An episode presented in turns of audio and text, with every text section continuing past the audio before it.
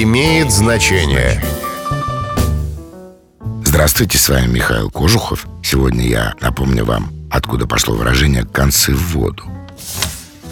Оно связано с именем Ивана Грозного. Репрессии против населения при этом царе порой принимали такой размах, что смущали даже самого Ивана.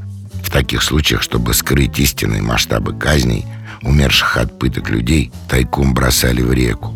Спрятать концы в воду значит замести следы преступления.